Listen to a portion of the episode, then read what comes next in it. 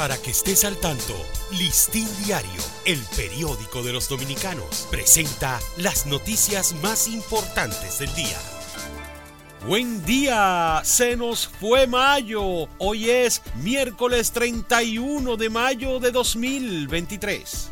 El presidente de la Suprema Corte de Justicia, Luis Henry Molina, consideró alarmante la situación de precariedad humanitaria en que viven los privados de libertad en los centros carcelarios del país. El aumento del uso de vapes o cigarrillos electrónicos y otros entre la población adolescente y joven aumentará en pocos años más presión al sistema de salud en el país, ya que incrementará el número de población con adicciones y con enfermedades crónicas de las vías respiratorias, incluyendo cáncer. Una vez el paciente es diagnosticado con diabetes, es fundamental que mantenga un cuidado especial de sus pies para evitar presentar pie diabético, una de las complicaciones más frecuentes. La infectóloga Virgen Gómez advirtió ayer sobre el resurgimiento de brotes de sarampión y otras enfermedades prevenibles por vacunas en la región.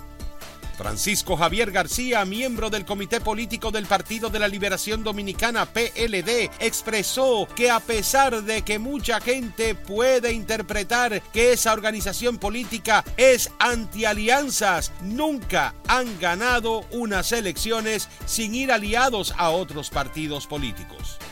Los padres de los niños que recibían atención en el clausurado Centro de Terapia Neurocognitivas, COGLAND, deben acudir al Centro de Atención a la Diversidad, CAD, de la Regional 15 del Ministerio de Educación para ser registrados y evaluados a fin de determinar sus necesidades. El Instituto Nacional de Recursos Hidráulicos, INDRI, aseguró ayer que están finalizando los planeamientos para solucionar la carencia de sistemas de riego en los terrenos agropecuarios de provincia Bauruco.